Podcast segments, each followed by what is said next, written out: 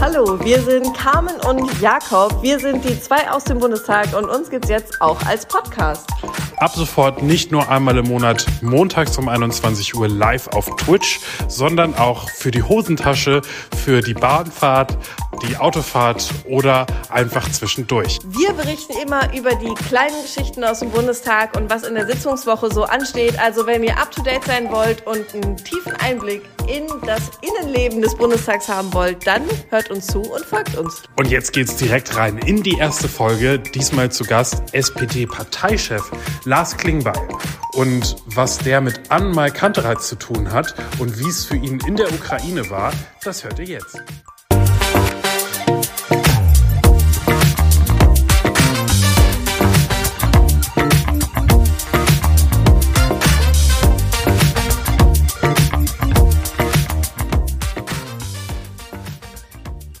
Schön, dass ihr da seid. Für alle, die zum ersten Mal äh, dabei sind, wir sind hier bei äh, zwei aus dem Bundestag. Äh, wir sind äh, heute eigentlich drei aus dem Bundestag. Heute eigentlich drei aus dem Bundestag, genau. Äh, hier zu meiner rechten Rechten ähm, sitzt Jakob, Jakob Blankenburg.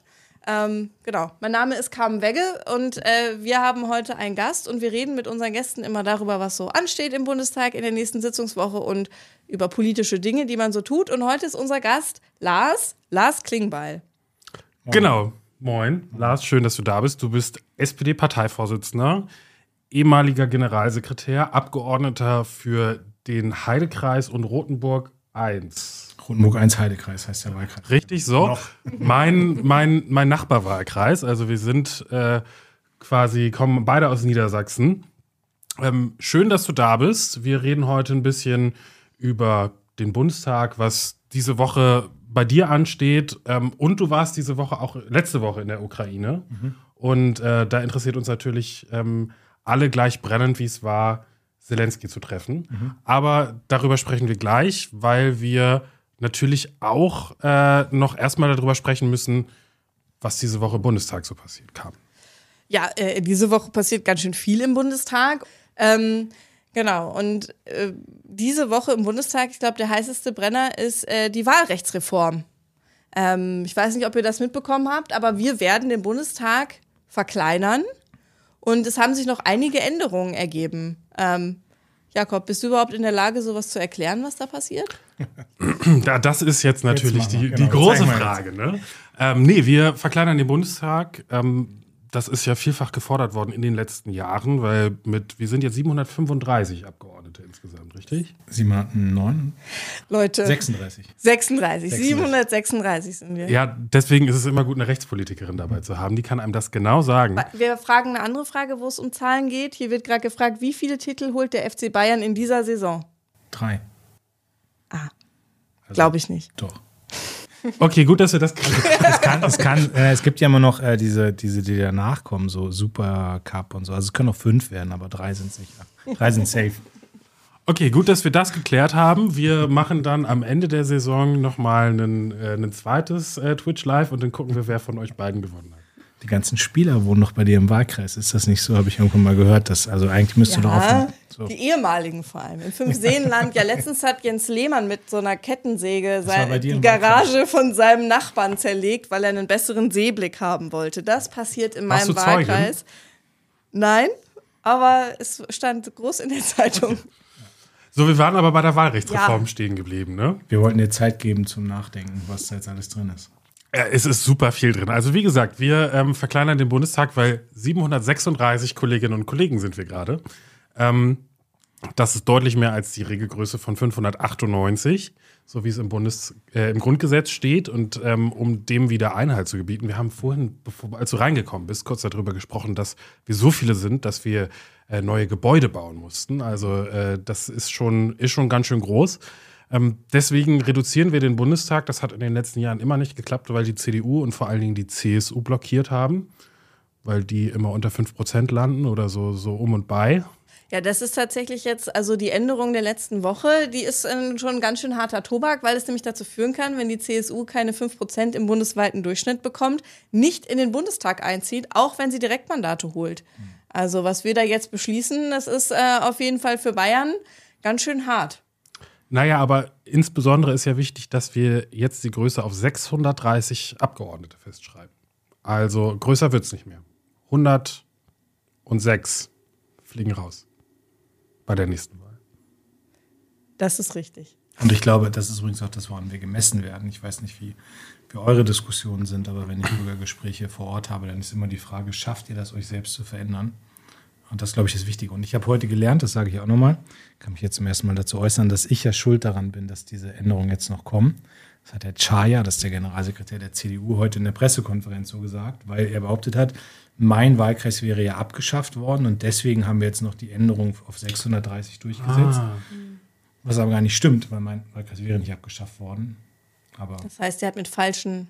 Fake News. ja, Fake er, er hat News. mit Fake News ja, einfach falsch argumentiert. Ja. War eine Wissenslücke. War Ja. Lars, du bist ja jetzt auch schon länger im Bundestag. Das heißt, du hast verschiedene Größen äh, mitbekommen. Vielleicht kannst du mal erzählen, wie groß war denn der Bundestag, als du reingekommen bist? Ähm, ich weiß gar nicht, wie groß der Bundestag war, als ich reingekommen bin. Also keine Ahnung. Also die, auf jeden Fall deutlich kleiner. Der war auch noch schöner, weil da gab es keine AfD. Also das war auch, ähm, das war, äh, war auf jeden Fall toller.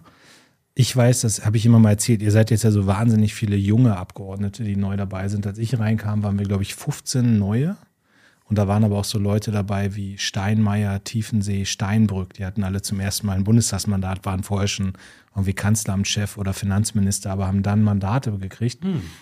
Und ich glaube, wir waren zu dritt oder sowas, was die Jüngeren anging. Also Daniela Kolbe war noch dabei, Oliver Kaczmarek und ich. Wir waren so die Und dann warst du mit Frank Walter und dann habt ihr da auch die 49ers gemacht. Die, die 50. Wir haben uns dann abends immer getroffen und haben darüber geredet, was das so für Herausforderungen sind als neue Abgeordnete.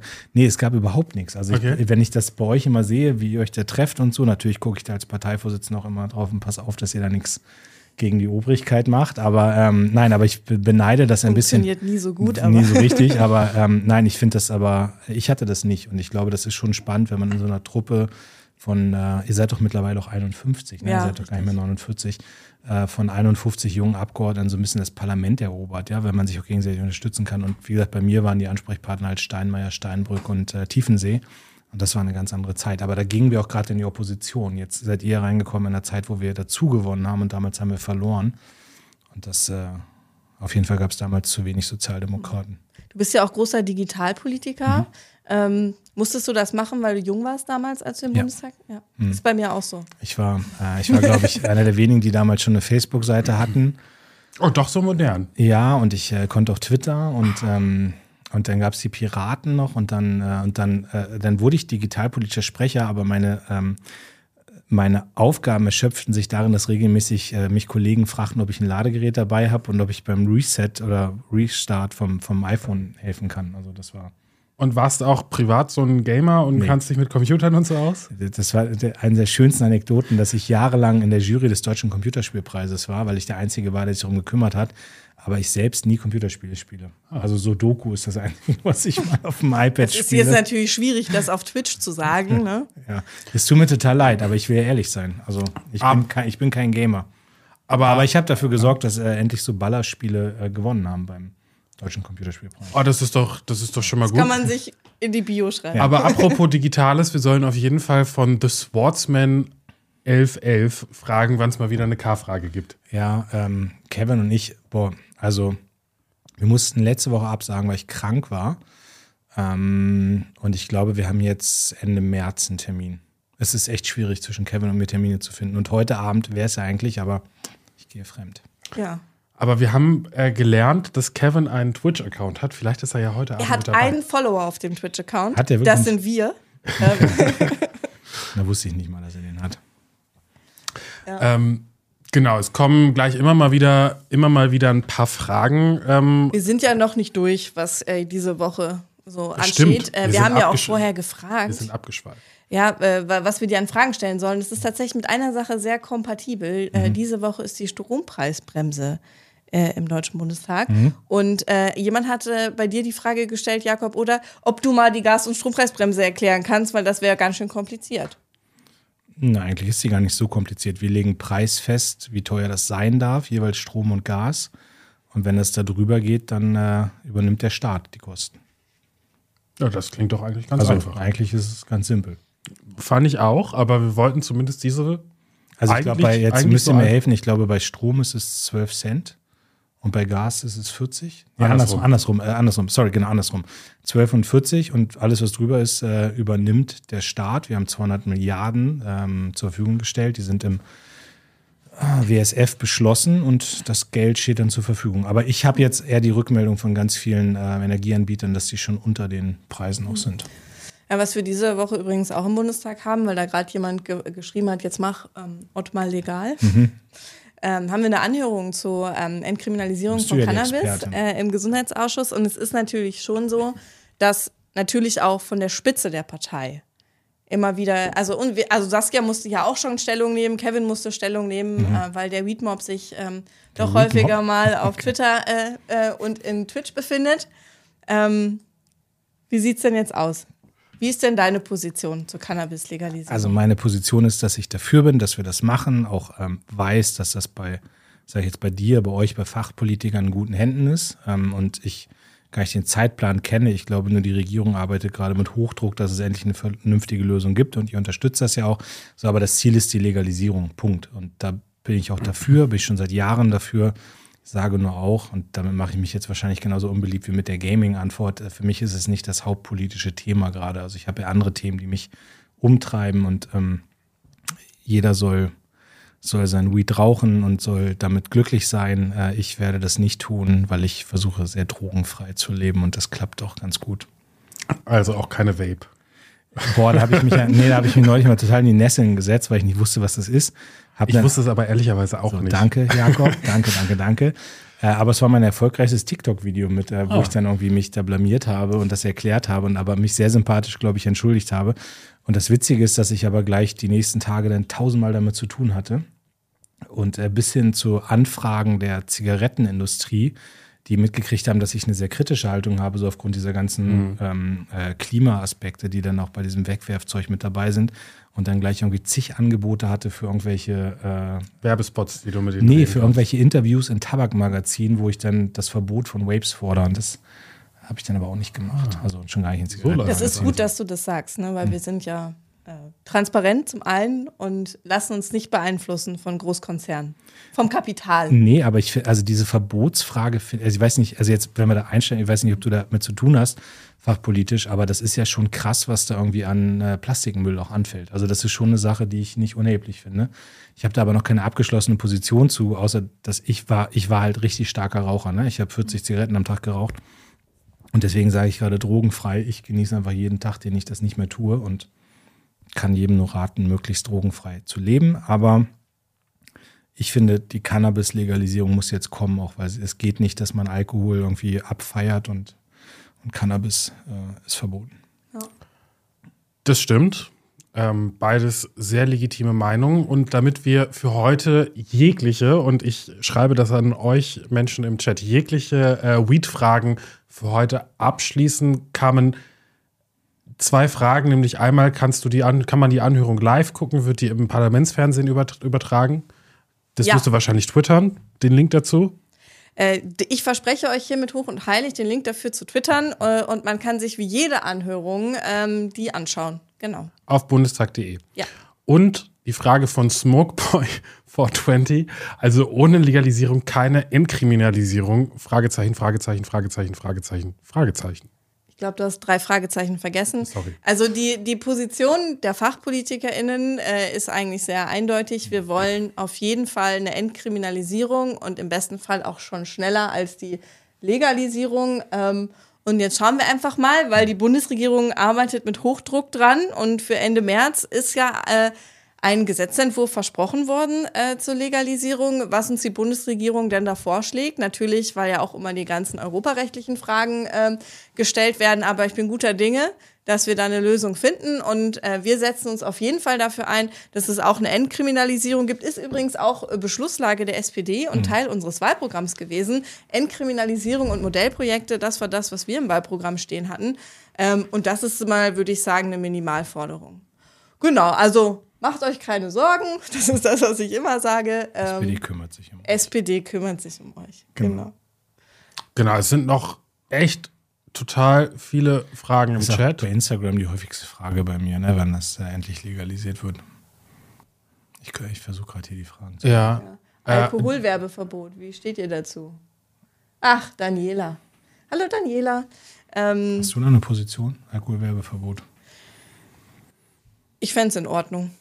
Ist Damit doch aber, glaube ich, schon an vielen Stellen. ja, Alkoholwerbe. Äh, Nee, Nee, Alkohol Bier. nicht. Also wenn du jetzt mal an deine Lieblingsmannschaft denkst und wenn du da mal nicht ins Stadion kannst, sondern möglicherweise Ja, aber ich glaube, äh, Bier? okay, es ist aber. Bierwerbung? Es ist schon reguliert, aber es ist noch nicht verboten.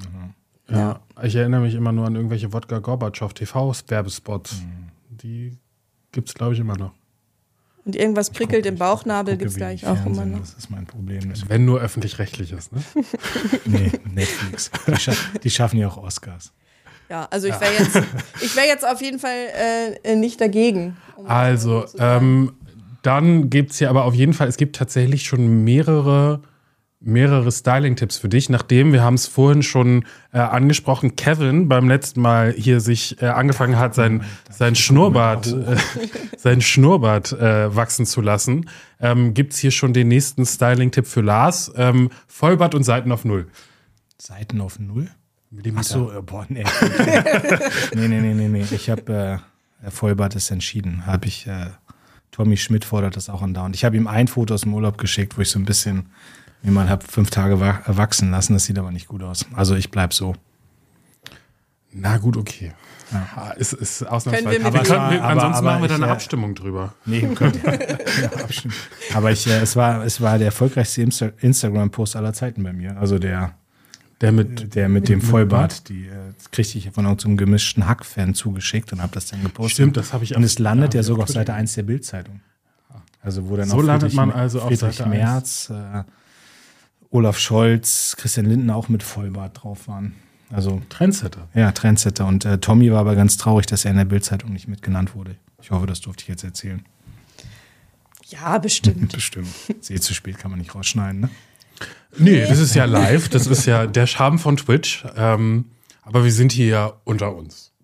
Genau. Und jetzt kommen wir vielleicht mal. Ähm, möchtest du noch so ein paar Fragen stellen oder würdest du sagen, wir gehen direkt äh, an den harten Tobak? Naja, also mich wird auf jeden Fall schon noch mal, wir machen noch mal so ein paar Warm-up-Fragen, damit, Okay. damit du hier reinkommst. Wir waren ja gerade schon beim, beim, beim Bad. Ähm, dann würde, würde mich, hast du hier eine Frage schon beantwortet, die hier auf meinem Zettel draufsteht, wie wir uns vorher überlegt haben.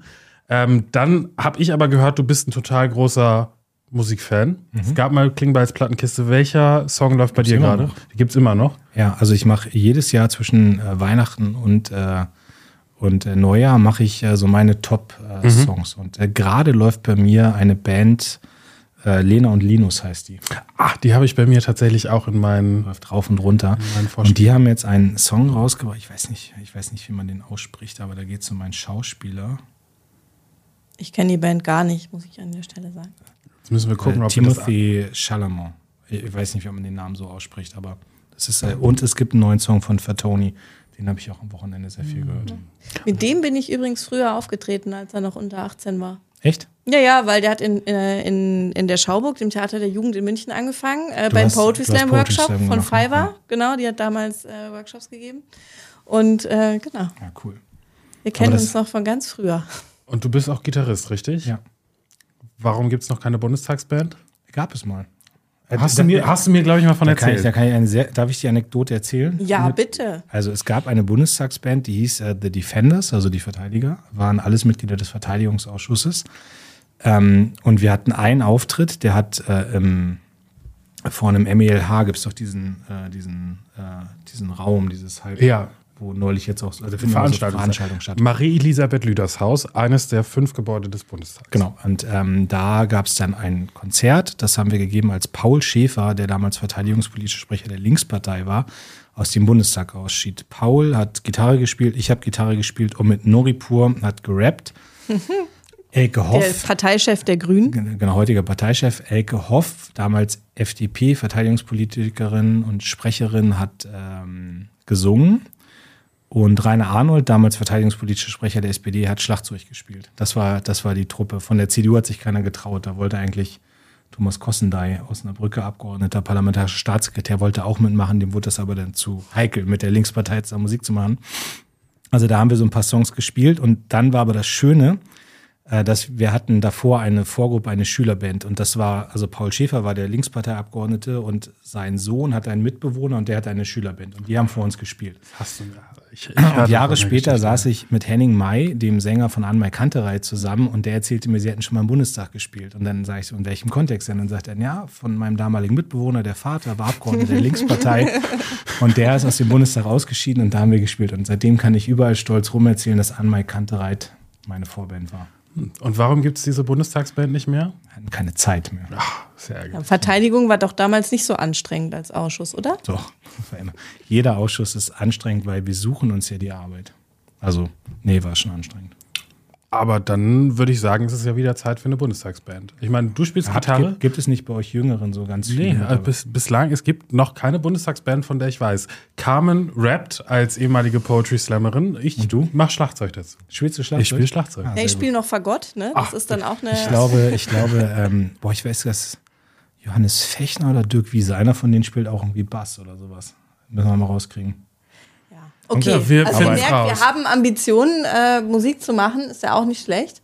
Ähm, Ja, es ist auf jeden Fall, es wird, äh, es wird hier gerade sehr ich habe viel neulich mal im. Fernsehen gespielt bei, ähm, oh, bei Ingmar Stadelmeier war ich in der Sendung, da habe ich äh, mit der Band einen Song gespielt sogar. Ach, Ja, da habe ich hier von ähm, Cello, äh, von Clüso. nee, nein, nein, nein, nicht von ähm, Äh, Lady. Lady Gaga mit, ähm, ja, egal, dieser. Okay, ah, ja. Mhm. Okay. äh, komm, das war dann die letzte Musikfrage. Äh, hörst du auch Moneyboy? wenn er durch Zufall in die Spotify-Liste reingespult wird. Na gut, okay. Du? Äh, nee. Du? Gut. Also Nee. ist jetzt auch nicht so. Ja, tut mir leid oder tut uns leid. Ähm, wir machen noch zwei von diesen kleinen Trivia-Fragen und dann sind hier tatsächlich echt noch richtig viele Fragen. Ähm, wie Ja. war es am Samstag im Stadion? wie war es im BVB-Stadion zu sein? Ja, Achso, ich dachte, äh, ich wollte sagen, ich war doch Mittwoch im Stadion. Aber die meinen, äh, ich war Mittwoch beim Champions League-Spiel in München. Äh, nee, Samstag. Samstag war, war Samstag hatten wir Klausur, äh, wo du ja im Zug ich saß im Zugfest, bist. ja. Und ich äh, bin Freitag und Samstag im BVB-Stadion auf einer Klausur gewesen. Ähm, war total okay. Also ich war eine schöne Location. Ähm, und äh, BVB hat ja immer abends auch einen Punkt gekriegt gegen Schalke. Ist ja auch eine Leistung. ja, wobei das schon bitter war, das 2-2 zu Bist du kassieren. Dortmund-Fan? Ich bin sogar Mitglied des Vereins. Ach so. Ich komme aus dem Ruhrgebiet, da muss man sich im Kindergarten entscheiden, Schalke oder Dortmund. Und ich habe mich natürlich für den richtigen Ich bin Verein solidarisch, entschieden. wir vertreten euch jetzt in der Champions League. Das ist in Ordnung. Ja, also äh, Champions League bin ich immer für die deutschen Vereine. Ich finde, das gebührt, äh, ge- gebührt der Respekt und die Solidarität. Sehr gut. Das sehe ich nicht so, aber. Und dann ähm, interessiert uns alle brennend, was dein Hidden Talent ist. Mein Hidden Talent, Mhm. weiß ich gar nicht. Ich glaube, bei mir ist alles öffentlich. Na gut, okay. Ey, Äh, jetzt wollen wir das mal glauben? Kochen. Ich kann kochen. Was kochst du gerne? Boah, so eigentlich sowas wie, also das ist jetzt total albern wieder, aber so Gemüsepfannen und so ein Kram. Da bin ich echt, also ich kann aus, äh, aus Kühlschränken, wo man nicht weiß, was man daraus machen kann, kann ich ein Menü zaubern. Das Das ist die geht. Frage, guckt Jan Böhmermann zu und wann bist du bei Böhmi Brutzel zu Gast? Die Sendung kenne ich noch nicht. Mal. Echt nicht? Nee. Gibt's in der ZDF-Mediathek. Das letzte Mal hat er mit den Kaulitz-Brüdern gekocht. Echt? Okay. Die gibt's noch? Die gibt's noch. Diese. Die haben äh, gerade was mit äh, Kraftclub gemacht. Tokyo Hotel. Ähm, nee, keine Ahnung. Lieben Gruß an Jan. Okay. Ähm, Carmen, womit machen wir weiter? Mit Fragen aus dem Chat? Oder Na, ich würde jetzt einmal kurz äh, tatsächlich zu den ernsten Themen kommen. Mhm. Du warst nämlich in der Ukraine. Äh, und das ist ja ein Thema, das uns jetzt seit über einem Jahr hier im Deutschen Bundestag oder eigentlich schon länger, muss man ja sagen, weil das hat sich ja angebahnt, ähm, beschäftigen. Und ähm, ich glaube, ich verrate nicht zu viel, wenn ich sage, dass äh, wir eigentlich davor gewarnt werden, in die Ukraine zu reisen, weil es einfach ein Kriegsgebiet ist, weil es gefährlich ist. Nichtsdestotrotz haben einige von uns in den letzten Wochen die Reise in die Ukraine angetreten. Dazu gehörst auch du. Vielleicht kannst du einfach mal ähm, sagen, wie du zu, warum du hingefahren bist und wie dein Eindruck war. Genau, also ich war, ich war heute vor einer Woche da, ähm, war mit Rolf Mütze nicht da. Wir hatten noch geguckt, ob wir einen gemeinsamen Termin finden, wo sogar Rolf und Saskia und ich fahren. Ähm, und das hat aber leider terminlich nicht funktioniert. Und die Idee dahinter war schon, jetzt ein Jahr nach Kriegsbeginn auch deutlich zu machen, die SPD und zwar nicht nur die Regierung, sondern auch die Fraktion, stellvertretend durch Rolf und die Partei durch mich. Ähm, wir stehen an der Seite der Ukraine und diese Unterstützung geht auch weiter und wir wollen die Aufmerksamkeit hochhalten. So, das war die Grundidee. Natürlich auch die Idee, sich da zu informieren, nochmal direkte persönliche Gespräche zu führen. Genau, und dann sind wir letzten Sonntagnachmittag sind wir los, sind dann an die ähm, polnisch-ukrainische Grenze, sind da dann abends um 20 Uhr ins Zug gestiegen, dann über Nacht nach Kiew gefahren, waren morgens um 6.30 Uhr da. Dann haben wir zehn politische Gespräche gehabt und dann ging es abends um 21 Uhr zurück und nächsten Morgen waren wir um 5 Uhr wieder in Polen und ich bin dann weitergefahren nach Warschau, Rolf ist zurück nach Berlin. Und das war ein sehr ereignisreicher Tag ähm, und natürlich war es auch komisch. Also das ist so, du fährst in einen Krieg. Also ich, man versucht das zu verdrängen davor und ich weiß nicht, ob von euch beiden schon jemand da war. Mhm.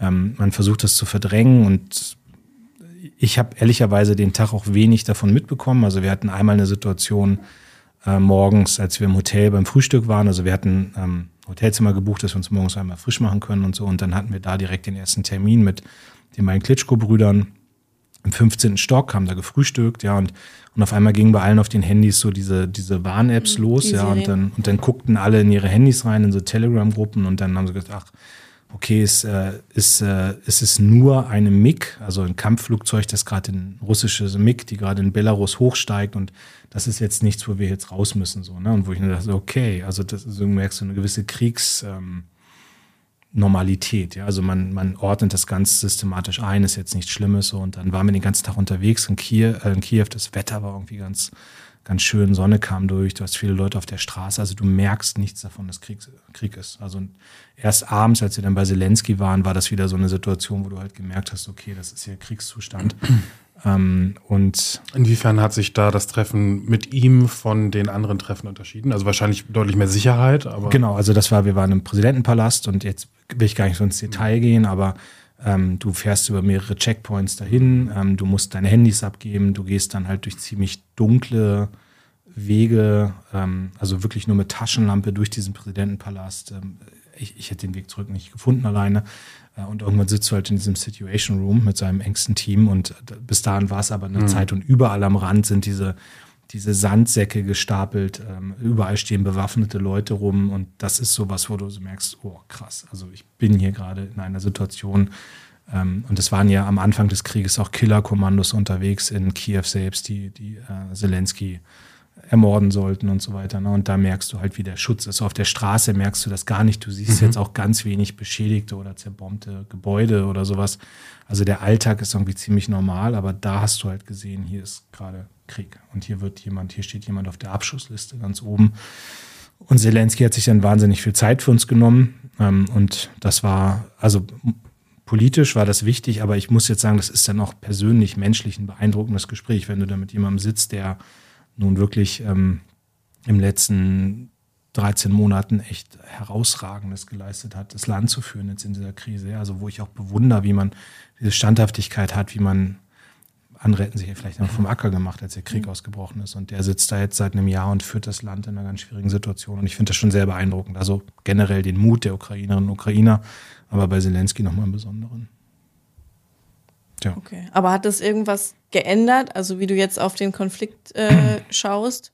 Oder hat sich das einfach ehrlicherweise nicht, weil ich ja vorher schon sehr klar war, auch in der Unterstützung der Ukraine. Und ich habe das jetzt auch nicht gebraucht, um mich zu überzeugen, dass das richtig ist. Aber natürlich macht es was, wenn du die Person nochmal persönlich triffst. Und was ich schon merke, ist, dass die Dankbarkeit über Deutschland und Richtung Deutschland viel größer ist, als das hier manchmal medial auch rüberkommt. Also mhm. ich habe keine einzige Kritik gehört den Tag. Also natürlich klar, wenn du die fragst, wollt ihr noch Kampfflieger haben, dann würden die nicht Nein sagen. Aber das waren keine aggressiven Gespräche. Es war immer eine tiefe Dankbarkeit gegenüber Deutschland, was wir leisten, was wir alles gemacht haben. Ähm, ihr wisst ja auch, dass es dann diese Debatten gab um Rolf, ja, soll, so fährt er dahin oder nicht. Und auch da war überhaupt nichts an Kritik. Man sieht, was die SPD-Fraktion als Ganzes mit Rolf an der Spitze geleistet hat. Und das ist in jedem dieser, dieser Gespräche deutlich geworden. Und, und erst als wir abends dann die Interviews hatten, also Rolf mit den Tagesthemen und ich mhm. mit, äh, ich mit dem ZDF Heute Journal, kamen wieder die kritischen Fragen. Also mhm. das war, da muss man durch. Das heißt, ihr habt euch da auch mit deutschen JournalistInnen getroffen, die dann, die dann mittlerweile auch, ja auch da vor Ort sind. Ne? Also genau, wir hatten, wir hatten auch vier Journalisten, die waren mit uns mit im Zug. Ähm, die sind dann mit uns mitgefahren und mit denen haben wir dann auch da ein paar Mal zusammengesessen. Die waren bei den Terminen auch mit dabei, soweit es ging. Mhm. Also es ging nicht bei allen Terminen, dass die mit dabei sein konnten. Ähm, also Zelensky war dann nur unter uns, äh, ähm, aber bei Außenminister gab es einen Slot, wo die mit dabei sein durften und so. Das ist auch normal, dass man so eine journalistische mhm. Begleitung hat. Und, ähm, und dann gibt es natürlich auch mittlerweile sehr viele deutsche Journalisten vor Ort. Ja gibt auch einen, einen, Podcast mit Rap und Politik, der auch von einem äh, ja. von, mit Vasili Golot, ähm, der jetzt auch in, in der Ukraine selber sitzt und da äh, auch genau, ziemlich beeindruckend, da, mhm. ziemlich beeindruckend äh, immer berichtet. Also kleiner Shoutout und kleiner Podcast-Tipp, falls ihr äh, von unseren äh, Twitch-Talks noch nicht genug bekommt oder die K-Frage montagsabends vermisst, äh, dann kann man sich das auf jeden Fall auch sehr gut anhören. Ähm, es kam jetzt noch die Frage, du warst nur in Anführungszeichen in Kiew und oder hast du auch noch mehr vom Land mitbekommen? Wahrscheinlich, wenn du mit dem Zug da durchfährst oder sieht man da auch überhaupt nichts? Nee, siehst du viel, also siehst du nicht wirklich was. Mhm. Und wir sind ja auch nachts gefahren, das mhm. heißt die meiste Zeit war es dunkel. Nein, und ich brauche, also für mich und für Rolf war auch klar, wir müssen jetzt nicht noch in irgendwelche mh, hm, Kriegsgebiete fahren. Also das ist, das, das kostet Sicherheit, das kostet Aufmerksamkeit, mhm. so das ziehst du dann alles ab, ja. Und das ist, ähm, und weil du Carmen gerade gefragt hat, da hat sich bei mir was verändert. Ich bin da nicht hingefahren, weil ich mich an irgendwas überzeugen musste oder sowas, sondern es ging um die politischen, direkten, vertraulichen Gespräche und es ging um das klare Statement, was wir setzen wollten, dass die Unterstützung weitergeht. Ich habe auch wahnsinnig viele Rückmeldungen aus der Partei bekommen, die gesagt haben, das ist gut, genau Rolf und ich auch in der Kombination. Ne? Das zeigt nochmal, wie wir auch zusammen agieren. Und es ging aber nicht darum, dass wir jetzt drei Tage noch durchs Land fahren. Also ich glaube, ähm, Jessica Rosenthal hat das auch gemacht, die war auch in, in Butcher, glaube ich. Und das ist auch gut, wenn man sich das anguckt, aber wir hatten für uns gesagt, wir wollen das nicht. Wir wollen morgens hin, die Gespräche führen, dann noch abends zurück, ähm, weil sonst bindest du da auch immer so viele Sicherheitskräfte und alles. Und also wir hatten jetzt BKA mit dabei, äh, aber noch mehr wollten wir da nicht binden. Und du hast gesagt, du bist nicht hingefahren, um dich von irgendwas überzeugen zu müssen oder um deine Meinung in irgendeiner Form auf, auf die Probe zu stellen und nochmal zu challengen, aber irgendwie, wie, wie geht es einem auch, wenn man weiß, okay, man ist da tatsächlich im Krieg und kann jetzt aber auch wieder in den Zug steigen und zurückfahren? Genau, also nur, dass das nicht falsch verstanden ist. Ich, also ich bin dann, ich war vorher schon sehr klar, mhm. dass wir die Ukraine unterstützen müssen. So deswegen bin ich da nicht hingefahren, um zu fragen, muss man das wirklich machen oder sowas. Ähm, und und richtig krass war es bei mir Donnerstag, als ich zurück war. Da war ich dann schon im Wahlkreis. Ne? Also ich war jetzt noch in Warschau, dann war ich in München, dann bin ich Donnerstagmorgen in den Wahlkreis und dann sitze ich im Wahlkreis und kriege die Nachrichten, dass gerade die größten Attacken Russlands auf Kiew seit Kriegsbeginn mhm. stattfinden. Und ich dachte so, krass, vor drei Tagen war ich hier. Ne? Also das war so ein Moment, wo ich schon, da wurde mir so ein bisschen mulmig, ja. Und ich dachte, okay, wenn ich vor drei Tagen da gewesen wäre, dann würde ich jetzt irgendwo im Bunker sitzen. Und dann hatte ich tat noch einen Moment jetzt am Samstag. Ähm, ich habe mir dann ähm, in der Vorbereitung der Oscars äh, im Westen nichts Neues endlich mal angeguckt. Ich hatte schon mhm. lange vor, den zu gucken und habe mir diesen Film dann angeguckt mit Kriegsszenen von, zwei, äh, von 1914, 15, 16. Weiß gar nicht genau, in welchem Jahr diese Situation da spielt, aber nee, muss ja schon am Ende gewesen sein, also er 1918. Ähm, und, und dachte so, okay, das, also das Ganze jetzt aber einfach nur 100 Jahre später quasi mhm. passiert jetzt in der Ukraine, ja, dass auch junge Menschen sinnlos in den Krieg geschickt werden, dass die wie Kanonenfutter da ver, also verheizt werden, muss man ja leider sagen, dass es diese Nahkampfsituation gibt, dass jetzt Leute gegeneinander kämpfen, die eigentlich nie gegeneinander kämpfen wollen mhm. und so. Und, und da wird dir nochmal bewusst, ey, das ist kein Film, der jetzt irgendwie 100 Jahre zurückspielt, sondern das ist gerade sehr konkret und zwar nur zwei Flugstunden weg von hier. Und das war, das war irgendwie nicht, also die richtig schlimmen Gedanken kamen eigentlich erst nachdem diese Reise abgeschlossen war. Und das verändert schon was mit dir. Also das, das macht was mit dir. Ne? Du bist dann emotional auch dabei. Und wenn du in Kiew einmal warst, dann Maidan standest oder so, dann bist du, glaube ich, emotional nochmal anders jetzt auch dabei. Also ich finde es ja äh, krass, dass äh, deine Frau dich hat fahren lassen. Ähm, ich hatte nämlich auch mal eine Anfrage, wo ich nicht mitkommen will, auch von einem Verteidigungsausschussmitglied. Ähm, und da habe ich meinen Mann gefragt und gesagt, nein. Ich meine, als Parteivorsitzender hat man natürlich eine ganz andere äh, Verantwortung und auch eine, eine andere hm. Symbol, ist eigentlich eine andere Symbolfigur. Deswegen ähm, hat man da wahrscheinlich kein Vetorecht äh, für solche Situationen. Aber das finde ich auf jeden Fall, wahrscheinlich macht sich die Familie da auch total Sorgen, kann ich mir zumindest vorstellen. Ja, also jetzt gar nicht so sehr in die privaten Gespräche reingehen, aber natürlich, also es haben sich schon viele privat um mich herum Sorgen gemacht, was auch schlimm gewesen wäre, wenn. Ja, wenn es so, nicht so wäre. Ähm, wenn es nicht so wäre. Ähm, trotzdem hast du recht, es gehört dazu. Also ich meine, ich, ich war auch als Verteidigungsausschussmitglied in Afghanistan. Ne? Ich habe da auch Situationen erlebt, die nicht einfach waren. Und, ähm, und ich weiß, dass ich, sag mal, diese Reise hat ja auch wahnsinnig viel mediales Echo bekommen, dass ich damit auch nochmal in der deutschen Debatte eine Aufmerksamkeit auf einen Krieg lenke, wo wir alle doch die Befürchtung haben, dass irgendwann die ganzen Probleme, die sonst national da sind, innenpolitisch, dass die über, übertönen könnten, was, in, äh, was äh, in der Ukraine gerade noch passiert. So, und deswegen ist das ja auch meine Aufgabe, mit als Führungsperson in der SPD dafür zu sorgen, dass das Spotlight weiter auf diesem Krieg und der Unterstützung bleibt. Und da gehört eine Reise halt mit dazu.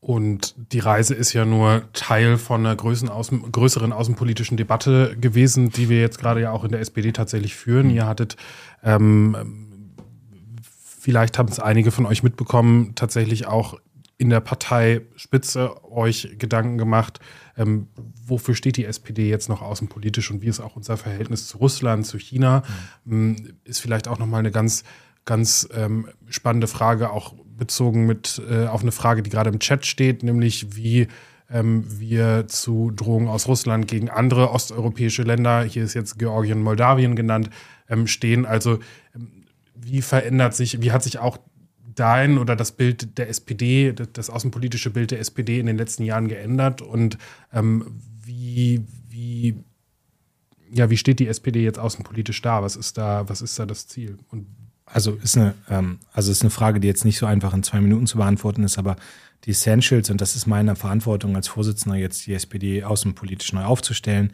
ähm, ist schon, dass ähm, ich auch sehr offen darüber rede, welche Fehler wir gemacht haben. Und das sind Fehler gewesen, die wir nach 2014 gemacht haben. Ne, wir haben die osteuropäischen Partner nicht ernst genug genommen, wir haben deren Sicherheitsbedenken nicht gehört, wir haben uns zu stark an Russland orientiert. Ähm, das waren ein paar Personen, aber das war auch die deutsche Gesellschaft in Gänze. Wir haben uns abhängig gemacht, sehr einseitig von russischem Gas.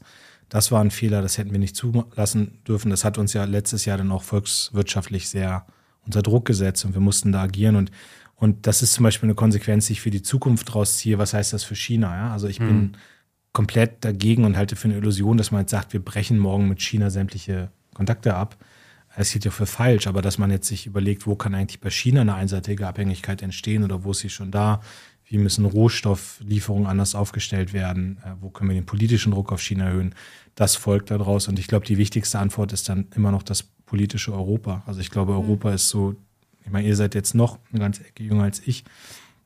Aber die junge Generation in der Politik muss sich endlich um Europa kümmern. Ja? Wir müssen Europa erweitern, wir müssen es vertiefen und wir müssen auch gucken, dass wir in Europa aktiv Wirtschaftsindustrie und Sozialpolitik betreiben. Und das muss mehr sein als so ein Lippenbekenntnis, sondern es muss jetzt echt konkret werden.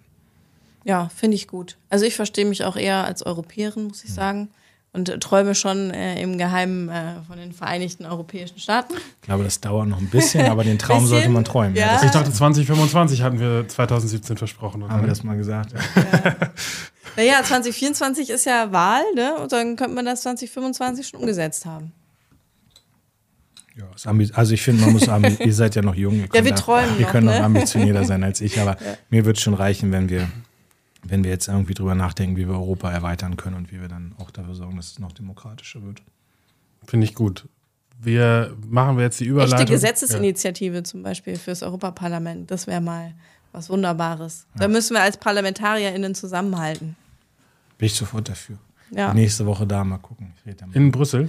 Genau, ich bin, kann ich kurz erzählen, vielleicht ich bin nächste Woche in, äh, ich bin in der Türkei, ich fahre ins Erdbebengebiet und ähm, und fahre dann direkt von da weiter, weil wir Treffen der Parteivorsitzenden in Brüssel haben. Und bin also, klingt jetzt so, als ob ich immer ganz viel im Ausland unterwegs bin. Das ist nicht der Fall, aber jetzt, jetzt, äh, jetzt, jetzt gerade, grade, ja. Und, Hattest äh, ja auch drei Jahre keine wenig Gelegenheit. Vier. Vier. Vier Jahre lang war ich jetzt Generalsekretär. Ja, aber auch während Corona war es auch schon. Quasi auch äh, immer im Willy Brandt-Haus und habe mich um die Partei gekümmert. Und jetzt. Da ist Kevin also immer. Genau. Und jetzt äh, darf ich ein bisschen unterwegs sein, halte das für die SPD aber auch für wichtig, dass wir internationale Themen besetzen. Ja, wir verstehen uns ja auch als internationale ähm, Partei. Genau. genau. Wir kommen, glaube ich, mit Blick auf die Uhr so langsam zum Ende. Deswegen würde ich noch mal ein bisschen, oh ein bisschen ähm, ja. äh, zu Fragen aus dem Chat kommen. Ähm, hier gibt es zum Beispiel die Frage: Glauben Sie, wir waren rückblickend zu langsam mit den ersten Waffenlieferungen und letztlich den Schützenpanzern und sind Flugzeuge derzeit denkbar, beziehungsweise werden die in der internationalen Politik ernsthaft diskutiert? Also, wir waren Waffenlieferungen zu langsam. Die sind ja Tag eins. also Olaf Scholz hat ähm, zwei Tage, drei Tage nach Kriegsbeginn hat er hier im Bundestag verkündet, dass wir Waffen liefern. Und die sind ja dann auch sehr schnell. Das waren am Anfang noch keine schweren Waffen, aber das ist eine Debatte, die hat sich entwickelt. Natürlich hätte manches vielleicht schneller entschieden werden können, aber Deutschland ist jetzt das erste Land, das Kampfpanzer liefert. Also ich war jetzt in meiner Heimatstadt Munster, werden die äh, ukrainischen Soldaten gerade ausgebildet. Ich war dabei, als der erste ukrainische Soldat quasi mit einem Kampfpanzer Leopard geschossen mhm. hat, so also auch ein sehr bewegender Moment, so aus ganz unterschiedlichen Richtungen bewegend. Ähm, und ich, wir werden im März jetzt noch diese Panzer liefern und wir sind damit die Ersten. Also so insofern, ja, wir haben diskutiert. Ich finde es auch richtig zu diskutieren. Ich finde auch richtig, dass der Bundeskanzler die Zeit sich nimmt, die er braucht, um das zu entscheiden. Aber am Ende haben wir entschieden, haben sofort mit der Ausbildung angefangen und sind jetzt mit das erste Land, das liefert. Zu den Flugzeugen, ich kann das nicht ganz einschätzen, wie ernsthaft der Lieferwille da auch bei anderen Ländern ist. Wir haben die Kampfflugzeuge nicht, die Deutschland, äh, die, die die Ukraine gerade will. Und deswegen ist es bei uns keine Debatte. Hm. Wir konzentrieren uns jetzt auf die Panzer und müssen gucken, dass die schnell geliefert werden. Und in der Ukraine selbst war immer noch ein Signal, wir brauchen mehr Munition. Also wir müssen hier mhm. gucken, dass Munition hergestellt wird. Da sind wir auch dran, da macht Boris Pistorius sehr viel. Und ähm, insofern, das sind jetzt die Sachen, auf die wir uns konzentrieren. Und das hilft der Ukraine sehr. Eine Frage, die mich auch noch über Instagram tatsächlich erreicht hat, da könnt ihr auch immer gerne Fragen stellen, ähm, war, wie viel schläft Lars bei seinem Pensum gerade überhaupt noch? Zu wenig. Also ich, man merkt es mir auch immer noch an. Ich habe diese Fahrt nach Kiew, diese Zugfahrt. Mhm. Ähm, es gab ein richtiges Bett im Zug, das habe ich äh, dem Fraktionsvorsitzenden überlassen. Aber nett. Und äh, wir hatten dann so, äh, so kleine Pritschen. Da war ich aber zu breit und zu lang für. Und dann habe ich auf dem Fußboden geschlafen. Und, ähm, und das ist aber, ihr müsst euch das nicht wie so ein ICE vorstellen, sondern das ist eher so ein Güterzugcharakter. Und das ruckelt einfach neun Stunden durch, diese Fahrt. Das heißt, auf der Hinfahrt habe ich gar nicht geschlafen und auf der Rückfahrt war ich dann so erschöpft, dass es, glaube ich, für drei, vier Stunden ging. Aber es ist auch, ich will gar nicht jammern. Also das ist, mir macht der Job Spaß, es ist gerade ein bisschen weniger Schlaf, aber es kommt vielleicht irgendwann wieder mehr. Ähm, Daniela schreibt hier mal ein obligatorisches Frauenleben Freiheit rein. Das ist natürlich super. Ich habe gesehen, du hast dich wieder positioniert, ähm, dass ähm, äh, quasi die ähm, jetzt ähm, quasi die Terror, ähm, auf die Terrorliste sollen die genau. iranischen Revolutionsgarden. Jetzt habe ich Genau, genau finde ich sehr gut. Äh, genau, erstmal habe ich ja auch eine politische Partnerschaft. Also der Anstoß kam ja auch durch euch ein bisschen ja. als, als jüngere Abgeordnete. Fand das so super, dass ihr das gemacht habt. Ich habe dann mich mal erkundigt, wo ich das auch machen kann. Und dann haben wir eben äh, Daniela und äh, Kave war das und Yiwan, äh, die mich dann noch unterstützt haben und habe eben eine Partnerschaft übernommen. Und mh, hm, die Studentin ist jetzt für 18 Jahre verurteilt worden. Ähm, aus, also aus einem Grund, den wir alle nicht akzeptieren. Und deswegen habe ich mich am Sonntag jetzt nochmal dazu geäußert, habe das öffentlich auch verurteilt und habe halt in dem Kontext meine Forderung wiederholt, dass man die Revolutionsgarden auf die EU-Terrorliste setzt, weil es ist Terrorismus, der da stattfindet. Und, ähm, und natürlich will ich da auch Druck machen in der politischen Debatte. Ne? Und das, das ähm, findet ein positives Feedback, aber ich möchte eigentlich auch, dass wir das jetzt umsetzen. Da muss ich jetzt mal ein bisschen Druck machen, auch bei den entsprechenden Leuten in der Regierung. Ja. Also unsere Unterstützung der 49ers hast du auf jeden Fall. Wir haben das nämlich auch schon beschlossen, dass wir das so wollen. Ähm, es wird ja, glaube ich, auch gerade in den Fraktionen an einem Antrag gearbeitet, ne? wenn ich das richtig weiß. Dass also das, dann das kann Daniela wahrscheinlich besser sein. ähm, machen wir nochmal weiter ähm, mit den Fragen aus dem Chat wieder. Was kommt? Wir machen einmal nochmal ähm, eine Ukraine-Frage. Wie sieht es mit der Munition für den Gepard aus? Weißt du da was zu? Das weiß ich nicht. Also ich, die Munitionsproduktion auf jeden Fall läuft überall, aber sie läuft ja teilweise schleppend an. Es gibt ja auch andere europäische Länder noch, die Munition hm. haben. Also ich glaube, bei Gebhardt ist das sogar in der Schweiz. Ich habe jetzt gerade die Woche mit dem Schweizer SPD-Vorsitzenden telefoniert, die auch Druck machen, jetzt, dass man Munition abgibt. Aber die Produktion muss halt hoch. Also die muss für alles hoch. Iris T ist gerade so die Wunderwaffe dann. Ist ja die Raketenabwehr, die holt gerade alles an Raketen runter, ähm, was Richtung Kiew abgeschossen wird. Das rettet echt massiv Leben, aber da geht die Munition auch aus. Mhm. Ne? Wir brauchen Munition für die Kampfpanzer, für die Schützenpanzer, für die Gepard. Ähm, und das geht halt, du kannst halt nicht montags beschließen, mehr Munition produzieren und es ist freitags da. Das ist schon ein sehr komplexer Prozess. Ich weiß nicht, hast du, nee, Rheinmetall ist nicht. Nee, Rheinmetall ist in ne? meinem Nachbarwahlkreis. In meinem auch, genau. Und die, ich weiß gar nicht, wie schnell die sind, aber Pistorius war ja neulich da. und haben mit denen geredet über Munitionsproduktion. Ist aber auch krass eigentlich, dass wir jetzt hier sitzen. Ja, Und über Waffen also ganz ehrlich, ne? ich bin in den Bundestag eingezogen und wollte mich mit vielen anderen Dingen beschäftigen, aber ihr nur macht ja nicht auch mit Druck, Waffen. dass wir Waffen liefern als Junge. Das ist ja auch gut. Also naja, Ja. wir, haben, wir sind divers. Ähm, kommen wir nochmal von ähm, der Frage von Waffen hin zum Leben als Politiker. Du hast anfangs schon ein bisschen davon berichtet, wie es war, als du reingekommen bist. Jetzt hast du eben gerade darüber geredet, wie viel du oder was so deine Termine ähm, sind. Jetzt ähm, ist die Frage von Maike. Ähm, wie sieht es eigentlich so mit Work-Life-Balance bei dir aus? Also läuft das oder ist das. Nicht, nicht vergleichbar mit meinen Kumpels. Ne? Also ich glaube, die haben alle mehr Work-Life-Balance, aber ich achte das schon. Also ich achte darauf, dass ich meinen Sport regelmäßig mache. Da, Ah ja, da haben gab's- eine Frage an dich. Genau, da gab es noch die Frage, wie viel kannst du stemmen? Naja, ich. äh, Okay, wollen wir jetzt mal. also erstmal, äh, genau, dass ich meinen Sport regelmäßig mache und mit meiner Frau auch irgendwie Zeit habe und Zeit für Freunde habe das, und Konzerte und so. Also da achte ich schon drauf. Aber es ist halt viel eingeschränkter. Das wird ja bei euch nicht anders sein. Also ihr werdet ja auch, wenn ihr auf euren Freundeskreis guckt, dann führt man ein anderes Leben. Aber ich, ich sage das immer gar nicht aus einer leidenden Position raus, weil wir alle tun das, was wir hier tun, weil wir darum gebeten haben, das tun zu können. Und wir könnten alle morgen was anderes machen und die Mandate niederlegen und viel mehr Freizeit haben. Aber das wollen wir ja nicht. Und es sind natürlich auch gerade wahnsinnig politische Zeiten so. Ne? Aber Sport ist für mich total wichtig und naja, ich habe mal 100 Kilo geschafft. Das war eine Wette mit Carsten Schneider, ähm, dass ich die 100 Kilo schaffe innerhalb von sechs Monaten. Und ich habe es genau einmal geschafft. Und danach habe ich aber ein bisschen noch abgenommen. Und das war dann schwierig, irgendwie bei den 100 Kilo zu bleiben. Und jetzt bin ich so gerade wieder am Aufbauen. Und das Letzte, was ich geschafft habe, allerdings vor meiner Erkrankung, also ich lag jetzt einfach auch vor dieser Kiew-Reise ein paar Tage flach, war äh, 92,5. Also ich näher mich dem 100 wieder. Das ist das Ziel für dieses Jahr. Das heißt, du könntest mich jetzt einfach mal so einmal in die Luft stemmen. Könnte ich. Ohne Probleme. Aber das, äh, das, Das wollen machen wir, Wollen dann, wir beim, nicht machen wir dann beim nächsten Stream. Und ich habe, das erzähle ich auch noch, ich habe ja eine neue Sportart für mich entdeckt. Ähm, Ich weiß nicht, ob ihr das kennt, Paddle Tennis. Sagt Nee. euch das Nee. was? Also kann ich nur empfehlen. Ist sehr, sehr spannend. Äh, So eine Sportart aus Lateinamerika und dem südeuropäischen Raum äh, spielt man zu viert. Ist so eine Mischung aus Squash, Badminton und Tennis. Und ich habe jetzt am, äh, am Sonntag äh, gegen Matthias Miersch verloren. Schweinerei. Äh, Grüße an dieser Stelle an Matthias. Ähm, Carmen, Ja. hast du noch Fragen? Ich würde sagen, wir äh, gehen äh, in die Abschlussrunde und nochmal zurück, äh, was diese Sitzungswoche ansteht. Ähm, Jakob, was ist denn dein Highlight für diese Sitzungswoche? Worauf freust du dich besonders? Ich habe am Mittwoch tatsächlich ein öffentliches Fachgespräch, also auch eine Anhörung. Ähm, da diskutieren wir und reden wir über die aktuelle Situation von Atomkraftwerken. Das ist ja mein, mein Lieblingsthema. Äh, von den Atomkraftwerken ähm, in der Ukraine. Die stehen ja immer wieder regelmäßig unter Beschuss. Und äh, letzte Woche ähm, hat Russland den Strom abgedreht, äh, dem größten Atomkraftwerk in Europa. Und wir reden darüber, wie ist die Situation vor Ort. Ich habe da ähm, eine die, die, die ähm, Nuclear Safety ähm, Beauftragte, also die Atomsicherheitsbeauftragte von der Internationalen Atomenergieagentur ähm, zu eingeladen. Mal schauen, was die so erzählt. Können wir beim nächsten Mal sehr gerne auch drüber sprechen. Also auch wieder Ukraine-Bezug. Das ist mein Highlight diese Woche. Was ist dein Highlight, Lars?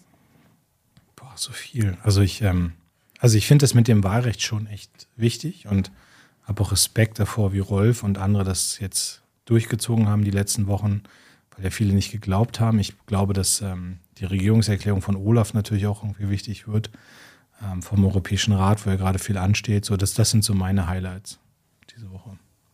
Dann berichte ich noch Aber ich bin ja nicht in, also ich bin ja in, also aufs parlamentarische Leben bezogen, da seid ihr viel tiefer drin, ne? weil ich natürlich irgendwie noch dann noch Verpflichtungen als Parteivorsitzender habe die Woche, aber im Parlamentarischen sind das, glaube ich, so die beiden Highlights. Bist du überhaupt noch in einem Ausschuss? Ich bin äh, im Verteidigungs- und im Digitalausschuss stellvertretend, genau. Aber das, ihr könnt euch das nicht so vorstellen, dass ich da jetzt Du regelmäßig. hast keine sogenannten Berichterstattungen. Nein, das geht auch gar nicht. Das geht nicht. Und Carmen, was ist dein Highlight diese Woche? Es gibt natürlich auch äh, viele ähm, Highlights. Ich muss insgesamt äh, drei Reden halten. Da freue ich mich Nein. besonders. Okay.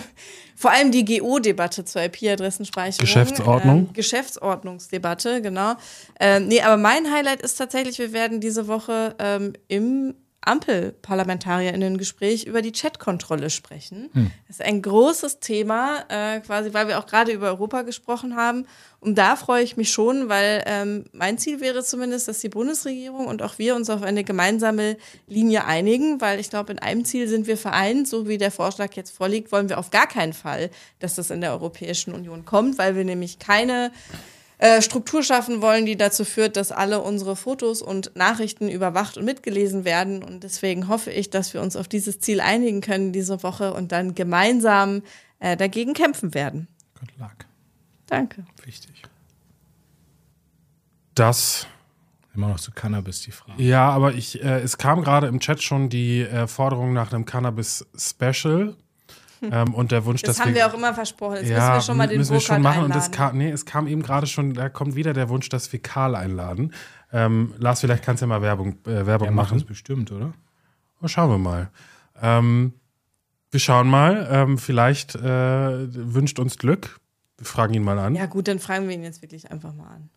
Okay, ihr habt uns überzeugt. Aber damit sind wir am Ende äh, von dieser schönen Runde angekommen. Ähm, vielen Dank an Lars, dass du dabei warst. Danke, ich gucke trotzdem immer noch da oben hin. Aber ich, hab, Ja, ja, das ist- ich lerne gerade noch, dass ich da hingucken muss. Sorry. Also für alle ZuhörerInnen, wir gucken äh, in die Kamera und nicht ins Licht. Ähm, nee, ich gucke auf den Monitor. Genau, so. wir haben ja einen riesigen Ich gucke auf Monitor, diesen da sehen Monitor wir und den Chat und Ich finde es völlig faszinierend, wenn ich so ein Instagram Live mit Kevin mache, dann sehe ich halt die ganze Zeit den Kühnert. Und hier sieht man ja spannende Technik. Also Ja. das ist ja viel schöner. Aber danke auch an euch, dass ihr zugeschaut habt. Wir sind die zwei beziehungsweise die drei aus dem Bundestag und gehen einmal im Monat live ähm, zu Beginn einer Sitzungswoche um 21 Uhr in der Regel oder heute auch mal ein bisschen später und sprechen mit euch über die Sitzungswoche. Genau. Und äh, nächste ähm, Folge, weiß ich gar nicht, ist die dann im April, ne? Ist dann im April vielleicht zum Thema Cannabis. Wir versprechen euch das hoch und heilig. Ähm, Cliffhanger. wir Also ich bin mir eigentlich ziemlich sicher, dass wir dann über Cannabis sprechen müssen, weil dann ist der Gesetzentwurf wahrscheinlich da. Ach, das ist doch ein super, ein super Anlass dafür. genau. Genau. Wenn euch äh, das Format gefällt, dann ähm, folgt uns doch gerne, abonniert unseren Twitch-Kanal. Ähm, wir wollen Kevin Kühnert immer noch weiterhin schlagen ähm, und mehr FollowerInnen haben als er. Haben wir ja auch. Ja, noch, wir müssen es ja. Noch, weil wir müssen wir müssen, wir müssen gut Abstand vorlegen. aufbauen. Folgt Ja. uns aber auch gerne uns dreien auf den Social Medias eurer Wahl und ähm, dann bekommt ihr auch immer mit, wenn eine neue Folge ansteht. Genau. Bis dann. Tschüss.